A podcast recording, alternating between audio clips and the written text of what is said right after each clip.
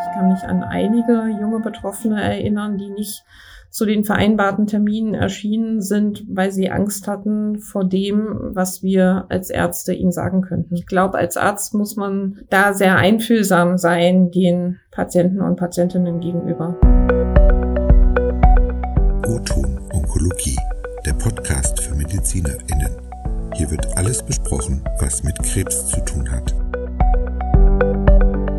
Herzlich willkommen bei O-Ton Onkologie, dies ist ein gemeinsames Projekt von Medical Tribune Onkologie Hämatologie und Journal Onkologie. Alle zwei Wochen kommen wir mit Expertinnen und Experten zum Thema Krebs ins Gespräch. Mein Name ist Dr. Judith Besseling. Ich bin eine der beiden Chefredakteurinnen der Medical Tribune Onkologie Hämatologie. Mein Name ist Jochen Schlabing. Ich leite das Team Onkologie der Matrix Group.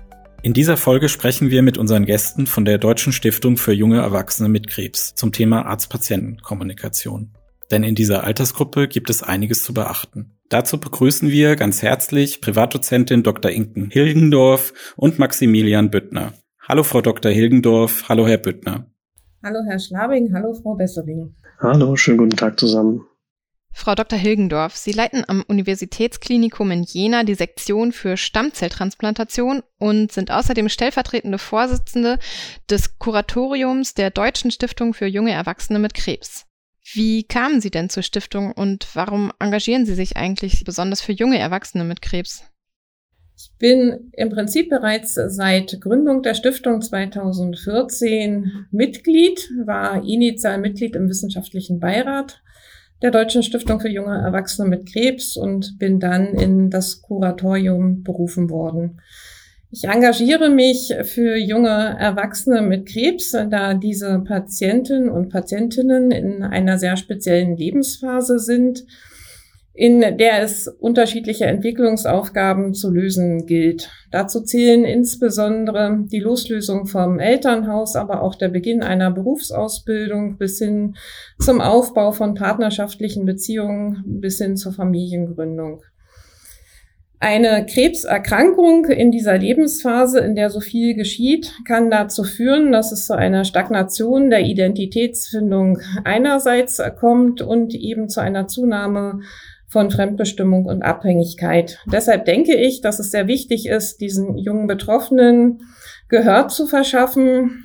Und ähm, deshalb engagiere ich mich für junge Betroffene einerseits und andererseits habe ich gelernt, dass im Austausch mit jungen Betroffenen es sehr bereichernd sein kann, einfach die andere Seite auch nochmal wahrzunehmen. Und ja, das sind die Motivationsgründe, warum ich mich für junge Betroffene mit Krebs engagiere. Herr Büttner, Sie sind stellvertretender Koordinator des Patientenbeirats der Stiftung. Und ähm, ich nehme an, Ihre Perspektive ist nochmal eine andere. Was ist Ihre Motivation, sich zu engagieren? Also die grundlegende Herangehensweise bei mir, die grundlegende Motivation ist immer Mut machen. Ich habe selbst vor eben knapp zwei Jahren eine Therapie durchgemacht, eine Krebserkrankung durchgemacht und ähm, gerade als junger Erwachsener, wie es Frau Hilgendorf schon angeschnitten hat, ist, steht man einfach vor einer anderen Realität. Ähm, man, man steht vor anderen Herausforderungen, die allerdings in unserer Gesellschaft, in, in den Köpfen der Menschen einfach gerade bei jungen Erwachsenen mit Krebs eben überhaupt nicht da sind. Also diese, dieser Zusammenhang wird gar nicht gesehen. Ähm, klar, wir sind auch, sag ich mal, im Vergleich wenige, ähm, die pro Jahr erkranken, aber dennoch sind es 16.000 Menschen pro Jahr, denen man einfach Gehör verschaffen will. Und ähm, gerade auch nach meiner sehr positiven Therapie, meinem positiven Umgang, wie ich selbst finde, habe ich mir einfach zur Aufgabe gemacht, dass ich ähm, diese Positivität auch irgendwie weitergeben möchte.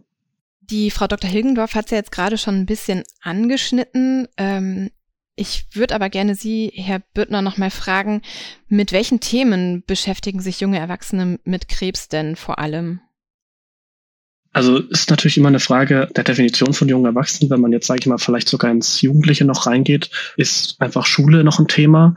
Die, die jungen Erwachsenen oder dann noch Jugendliche wohnen zu Hause. Äh, die jungen Erwachsenen erst recht sind vielleicht schon ausgezogen, befinden sich aber in den meisten Fällen einfach noch in Ausbildung und Studium. Da steht man zum Beispiel, wenn man eben nicht mehr zu Hause wohnt, äh, zum Studieren oder in der Ausbildung ist, einfach vor ganz großen finanziellen Herausforderungen. Und das Sozialsystem ähm, sieht in dem Moment keine ausreichende Absicherung vor, weil natürlich diese Menschen weder in eine Rentenversicherung noch in eine Arbeitslosenversicherung eingezahlt haben. Das ist, sage ich mal, die eine große Hürde. Viele sind dann damit konfrontiert, dass sie für die Therapie eben aus diesen Gründen wieder zurück nach Hause kommen, ähm, in die Heimat. Das ist natürlich, ja, sage ich mal, gerade so beispielsweise mit Anfang 20 auch nicht das Einfachste, wenn man sich erstmal daran gewöhnt hat, auch alleine zu wohnen, ähm, sein eigener Herr zu sein.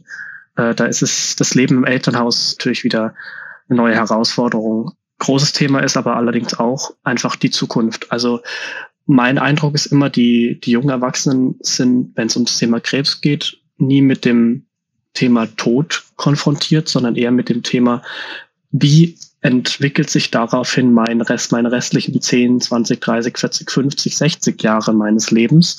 Ähm, sprich, das sind natürlich ganz andere Sorgen und Nöte, die da einfach auf die lange Zeit zu beachten sind. Und da ist ein ganz großes Thema, was immer noch leider nicht ausreichend geregelt ist, ist einfach auch Thema Fruchtbarkeitserhaltung ähm, für junge Menschen, sei es männlich oder weiblich, dass man da auch Unterstützung von staatlicher Seite beziehungsweise von Seiten der Krankenkasse bekommt. Und ähm, das ist auch dann wieder ein großer finanzieller Aufwand. Also viele in der Vergangenheit haben da einfach schon viele finanziell auf sich genommen. Und in Zukunft ist es einfach immer noch ungewiss, wie diese finanzielle Unterstützung ausschauen soll. Das ist ja auch ein Beispiel, ähm, bei dem Ihre Stiftung sehr aktiv geworden ist und auch politisch äh, versucht hat, Druck zu machen. Wenn Sie jetzt so ganz allgemein mal beschreiben könnten, mit welchen Themen beschäftigt sich äh, die Stiftung und wie sind sie aufgestellt? Also ich glaube, man muss immer so ein bisschen unterscheiden zwischen dem, was die Stiftung nach außen hin tut und was sie aber auch nach innen hin tut. Also nach außen hin haben sie es jetzt schon angeschnitten, genau diese ja, Öffentlichkeitsarbeit, sage ich mal, das Lobbyieren für die Themen der jungen Erwachsenen mit Krebs.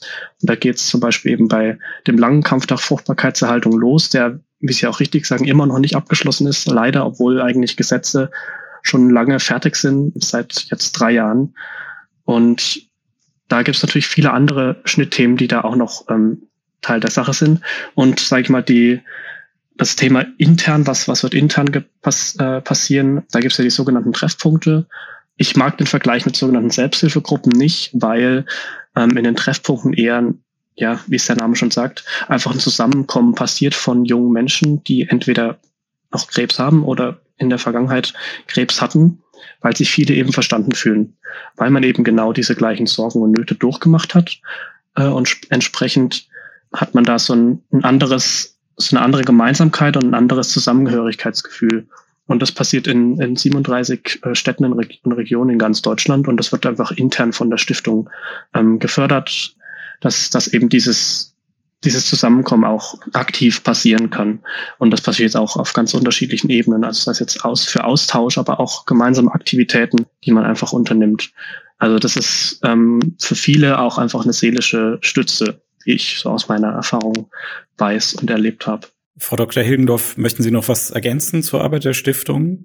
Ja, eine Sache, worum sich die Stiftung auch kümmert, ist die Förderung des wissenschaftlichen Nachwuchses. Wir vergeben regelmäßig Promotionsstipendien an Studierende, die sich mit dem Thema junge Erwachsene und Krebs beschäftigen. Auch das ist, glaube ich, noch in Ergänzung zu dem, was Herr Büttner alles schon völlig richtig gesagt hat, ein weiterer wichtiger Stellenwert der Stiftung. Ja, dann kommen wir doch zum Hauptthema der heutigen Folge, der Arzt-Patienten-Kommunikation. Da haben Sie ja schon äh, die besonderen Bedürfnisse der jungen Menschen geschildert.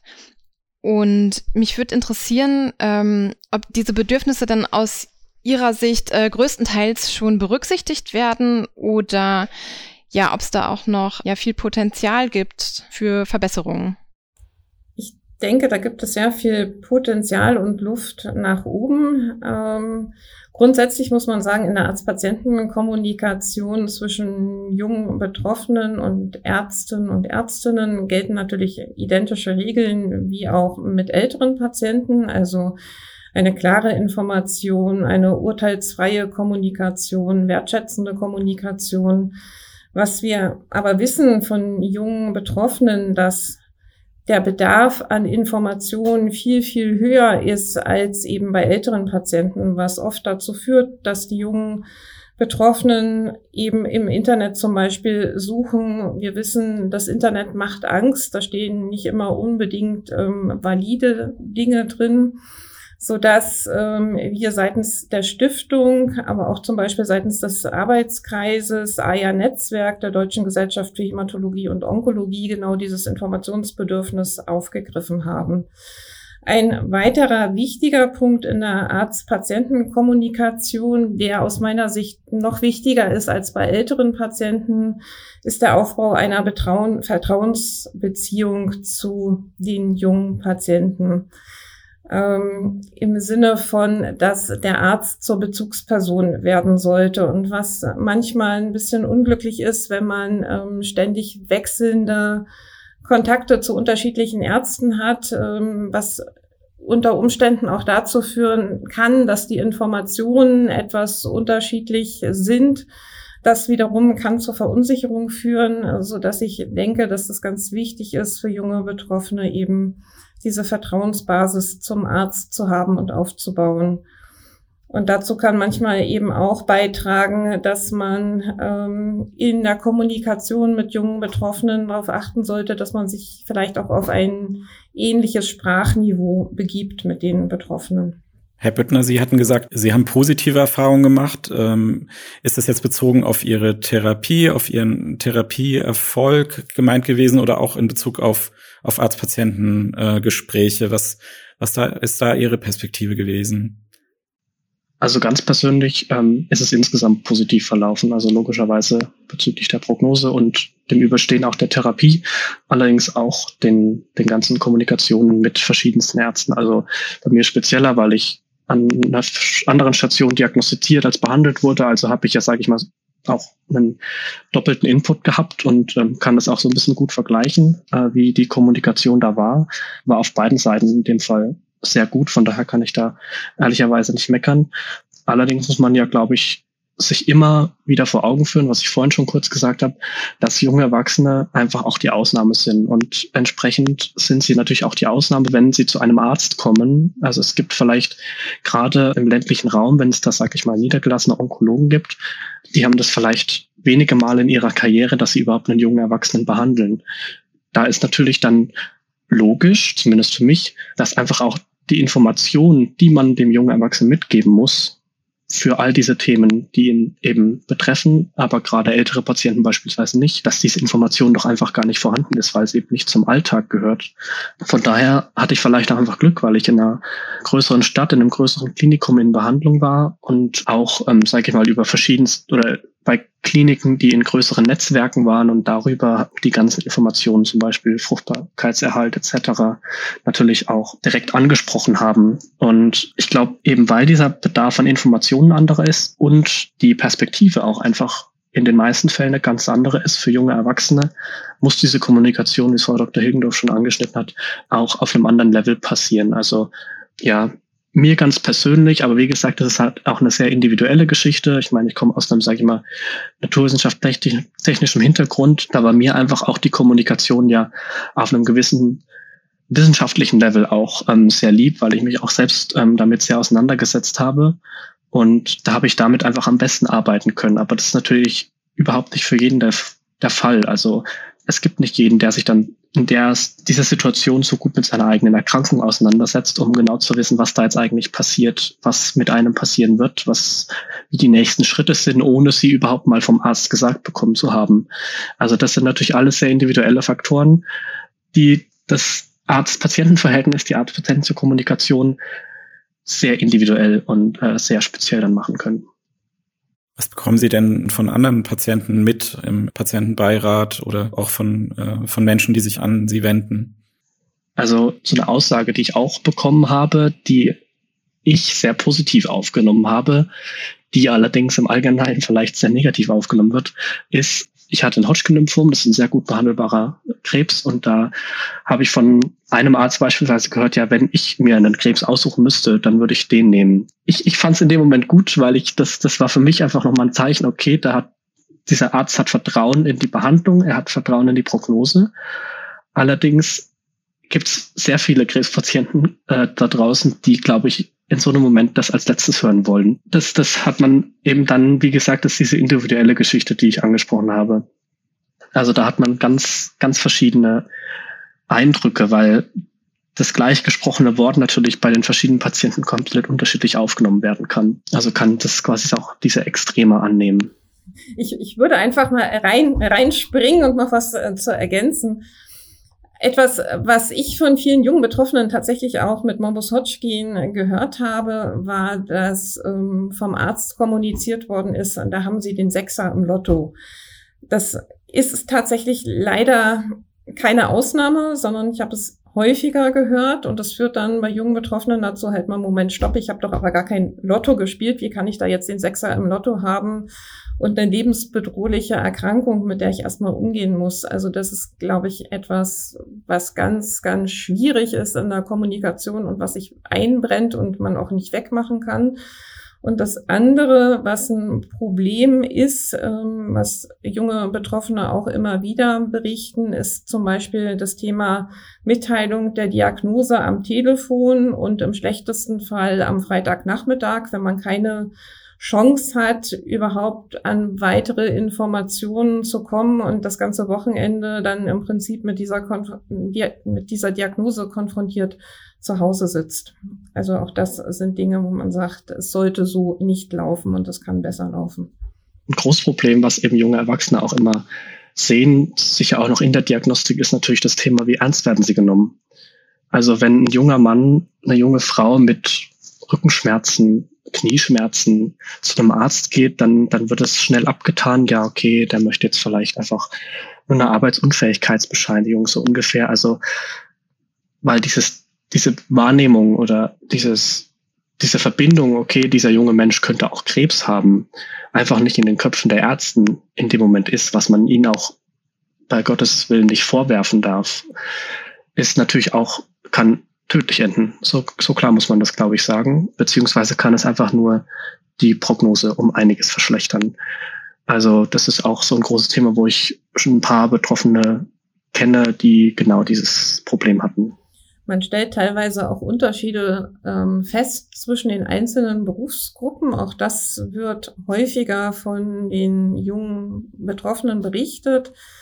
Und eine junge Betroffene, an die erinnere ich mich, weil sie im Treffpunkt Thüringen mit, äh, gemeinsam mit Medizinstudierenden geredet hat, die sagte, ähm, sie hatte einen Verdacht auf einen Brustkrebs und ähm, war dann bedürftig einer Punktion der Brust und hat dann geweint, einfach aus, aus Frust heraus, aber andererseits auch, weil es ihr wehgetan hat und der Radiologe hat sie dann mehr oder minder von der Seite angefaucht, warum sie denn jetzt weinen würde. Und sie hat dann gesagt, na ja, äh, sie hatte einfach, also sie war in einer Ausnahmesituation und dieser Arzt hat das nicht verstanden und es war halt der Arzt hinter der Scheibe. So hat sie das beschrieben. Und das stimmt, glaube ich, auch so ein bisschen. Also, weil Radiologen haben vielleicht nicht so diesen engen Arzt-Patienten-Kontakt, äh, wie Onkologen das zum Beispiel gewohnt sind.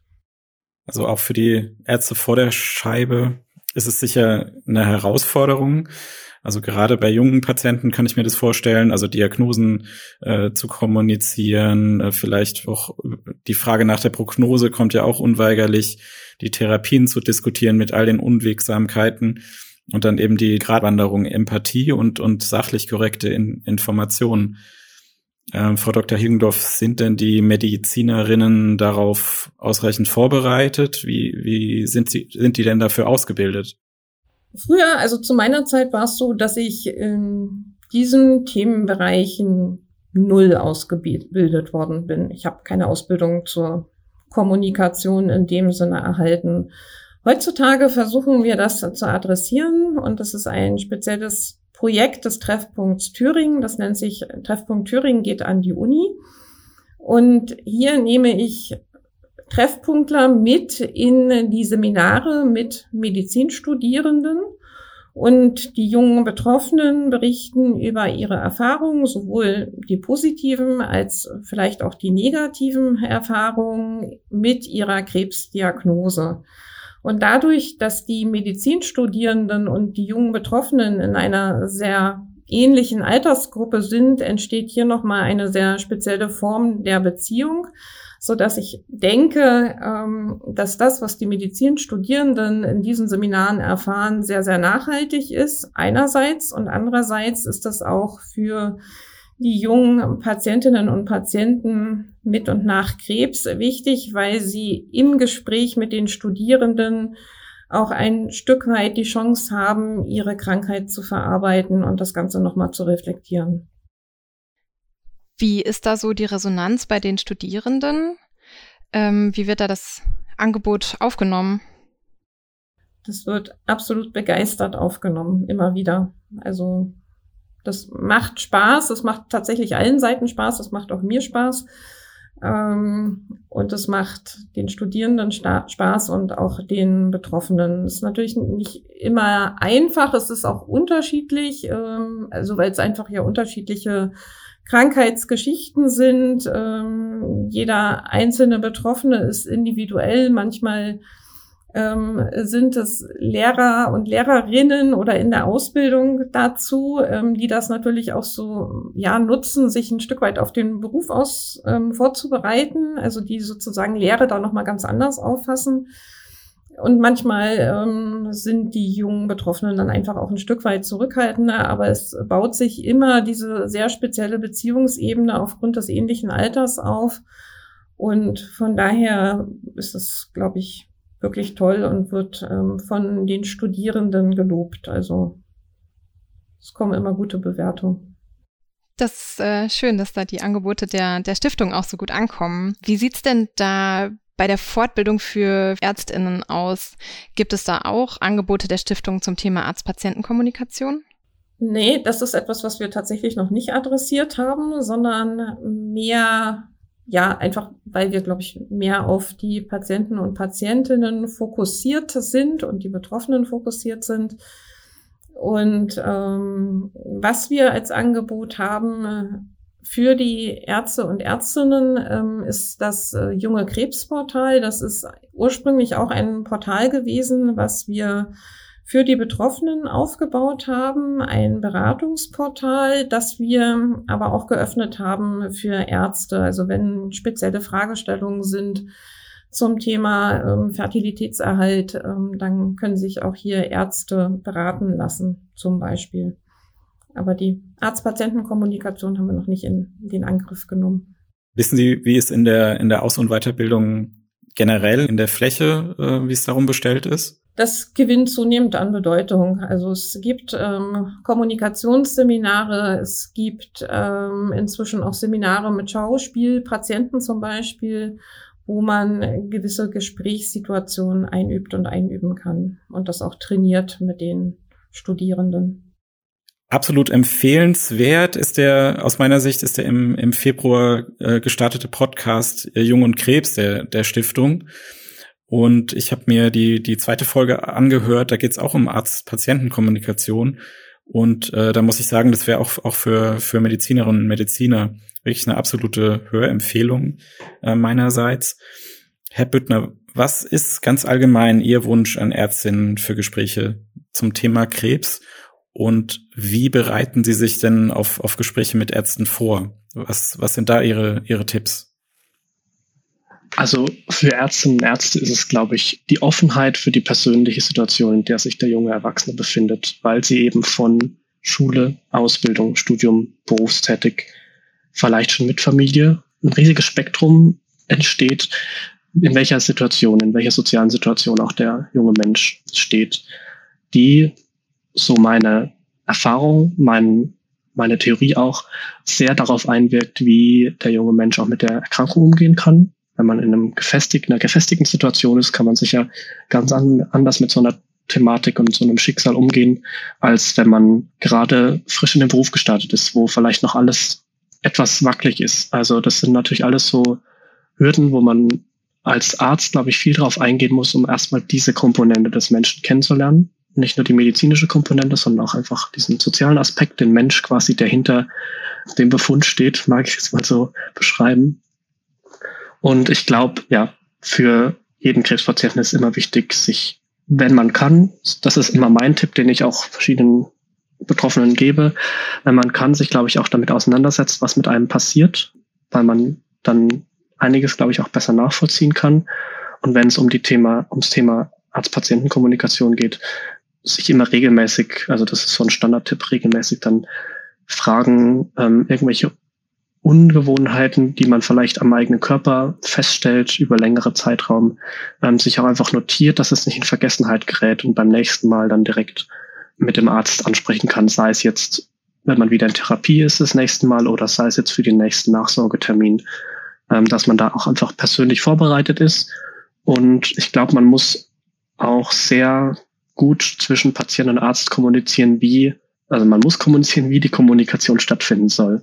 Das heißt, wenn Nachsorge beispielsweise ansteht, soll es zuerst um den Patienten selber gehen? Möchte er zuerst seine Fragen loswerden oder soll es, sage ich mal, erst an den ja, Pflichtteil gehen bezüglich der Untersuchungen, Blutentnahmen etc. pp.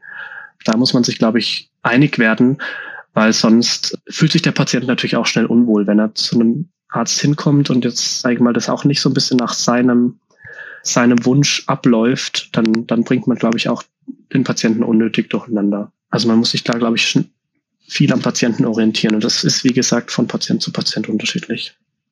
Genau, ich glaube, die Nachsorge ist auch eine für viele junge Betroffene, auch für ältere Patienten, eine besondere Hürde, weil man in dem Moment, wenn man zur Nachsorge geht, natürlich immer wieder der Ursprungssituation gegenübersteht, dass der Arzt jetzt kommen könnte mit einer bösen Diagnose oder sagen könnte, es ist zu einem Rückfall der Erkrankung gekommen und ähm, das führt sehr häufig zur Progredienzangst und im schlechtesten Fall dazu, dass Nachsorgetermine tatsächlich nicht wahrgenommen werden. Also ich kann mich an einige junge Betroffene erinnern, die nicht zu den vereinbarten Terminen erschienen sind, weil sie Angst hatten vor dem, was wir als Ärzte ihnen sagen könnten. Viele berichten zum Beispiel auch, dass sie Schweißausbrüche bekommen, wenn sie nur das Krankenhaus aus der Ferne sehen. Also das ist immer eine Hürde und ich glaube, als Arzt muss man ähm, da sehr einfühlsam sein den Patienten und Patientinnen gegenüber. Frau Dr. Hilgendorf, gibt es denn da aus MedizinerInnen-Sicht noch Dinge, die man den PatientInnen auf den, mit auf den Weg geben könnte? Hat, hat man da irgendwelche Wünsche auch an, an, an die PatientInnen für diese Gespräche? Es kommt immer darauf an, welche Gespräche es sind. Wir führen ja sehr unterschiedliche Gespräche vom Diagnosegespräch über das Abschlussgespräch nach der Therapie. Was wichtig ist und was ich immer empfehle, dass man nach Möglichkeit einen Angehörigen zum Beispiel mitbringen sollte oder auch den besten Freund, die beste Freundin, weil mehrere Ohren hören halt einfach mehr und ähm, man hat die Möglichkeit, manches dann auch im Nachgang nochmal zu rekapitulieren. Und andererseits empfehle ich immer, sich im Vorfeld einfach schon mal Gedanken darüber zu machen, was man unbedingt fragen möchte und das dann vielleicht auch aufzuschreiben, damit man in der ganzen Erregung nicht vergisst, wichtige Fragen zu stellen. Und als letzte Frage, äh, Frau Dr. Hilgendorf, was sind Ihre Tipps an die Kolleginnen und Kollegen für Gespräche mit äh, jungen Krebspatienten? Genau genommen ist es ein Tipp und der Tipp heißt, sich Zeit nehmen und zuhören und dafür sorgen, dass eine ungestörte Gesprächssituation entsteht. Idealerweise vielleicht, wenn es ein Diagnosegespräch ist, einfach auch mal das Telefon auszustellen oder eine Rufumleitung einzustellen, weil nichts ist so unangenehm, wie wenn mittendrin in der Diagnosemitteilung das Telefon klingelt. Das, denke ich, ist ganz wichtig. Also Zeit nehmen und zuhören. Das ist das A und O. Und der nächste Schritt ist dann der Aufbau einer Vertrauensbeziehung zu den Patienten. Ja, super. Vielen Dank. Ich denke, wir haben heute wirklich einen sehr umfassenden Einblick bekommen, was es da noch zu tun gibt und was auch schon erreicht wurde in der Arzt-Patienten-Kommunikation. Ja, vielen Dank dafür. Auch von meiner Seite vielen Dank, Frau Dr. Hilgendorf. Vielen Dank, Herr Büttner. Sehr gerne. Danke. Tschüss, vielen Dank. Nun haben wir ausführlich über die Kommunikation mit jungen Krebspatientinnen und Patienten gesprochen. Momentan ist aber für Sie als MedizinerInnen sicherlich auch der richtige Umgang mit einer anderen PatientInnengruppe besonders wichtig, nämlich mit den Geflüchteten aus der Ukraine. Von Gesundheitsminister Karl Lauterbach wurde ja bereits vor einigen Wochen angekündigt, dass unter anderem Krebskranke aus dem Kriegsgebiet in Deutschland weiter behandelt werden sollen.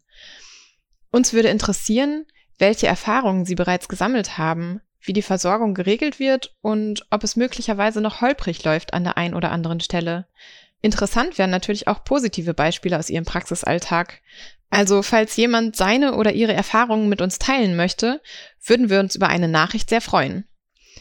Jochen, was ist denn in der nächsten Folge geplant? Ja, in zwei Wochen wird es unser erstes Kongress-Special geben, und zwar vom Internistenkongress. Praktischerweise findet die Jahrestagung der DGIM in Wiesbaden statt, wo auch unsere Redaktion zu Hause ist. Wir freuen uns schon mal wieder mit einer sehr kurzen Anfahrt vor Ort sein zu können und nicht nur digital an einer Veranstaltung teilzunehmen. Wir wollen uns in dieser Episode auf die Digitalisierung fokussieren. Dazu sprechen wir mit unserer Kollegin Anushka Wasner aus der Politikredaktion, die für uns die Kongressbeiträge einordnen wird. Bestimmt wird sie auch noch den ein oder anderen nützlichen Tipp für die Praxis haben. Und wer sich für weitere Kongressthemen interessiert, kann gerne auf unserer Website vorbeischauen. Auch den Link dazu stellen wir in die Show Notes. Liebe Zuhörende, wenn Ihnen und euch diese Folge gefallen hat, dann abonniert uns gerne bei Spotify, iTunes oder den weiteren gängigen Portalen. Wir freuen uns über Likes, Bewertungen und Kommentare. Alle wichtigen Infos zu dieser Folge und unsere Kontaktdaten stehen in den Show Notes. Bis zum nächsten Mal sagen Judith Besseling und Jochen Schlabing. Das war Oton Onkologie, der Podcast für Medizinerinnen. Dieser Podcast dient ausschließlich der neutralen Information bzw. Fortbildung und richtet sich primär an Ärztinnen und Ärzte sowie Medizinstudierende.